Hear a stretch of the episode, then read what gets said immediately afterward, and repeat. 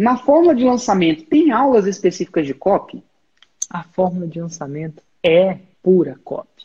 É, mas é mais do que simplesmente a copy localizada em um lugar. É a copy espaçada em uma campanha que dura 14 dias. Então não é só a copy de um texto ou de um anúncio. São várias copies orquestradas em sequência durante 14 dias. Então a copy é, o, é, é, uma das células tronco da fórmula de lançamento. E não só a mensagem em si, mas o time. Quando você, quando você fala tal coisa, se você espera para falar.